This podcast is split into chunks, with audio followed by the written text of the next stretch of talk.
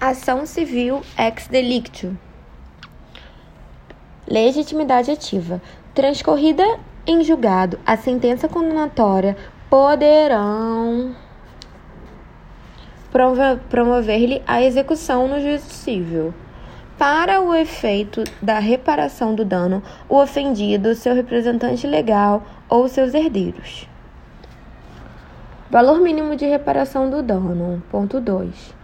Transitada em julgado a sentença condenatória, a execução poderá ser efetuada no valor mínimo da reparação do dano fi fixado na sentença condenatória. Artigo 387,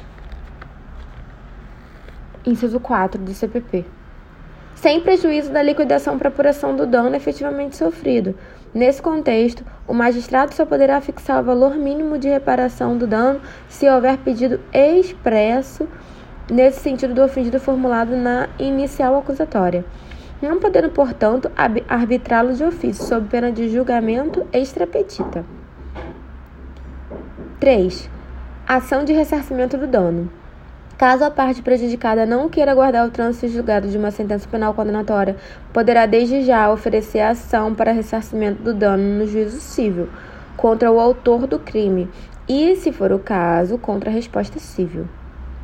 4. Suspensão facultativa da ação civil. Uma vez intentada a ação penal para evitar decisões contraditórias, o juízo da ação penal civil poderá suspender, é uma suspensão facultativa, o curso desta, até o julgamento definitivo daquela. 5. Coisa julgada da sentença penal no juízo civil. O artigo 65 do CPP prevê as situações em que a sentença penal fica, fará coisa julgada no juízo civil.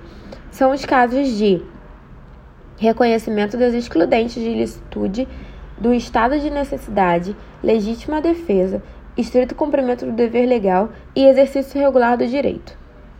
6. Causas que não impedem a ação civil indenizatória.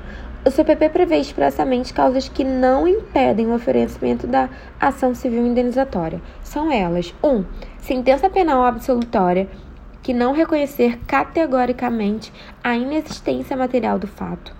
Artigo 66 do CPP.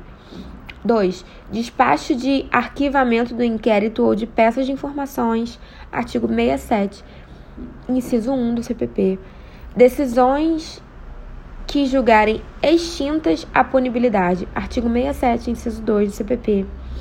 E 4 Sentença absolutória que decidir que o fato imputado não constitui crime. Artigo 67, inciso 3 do CPP.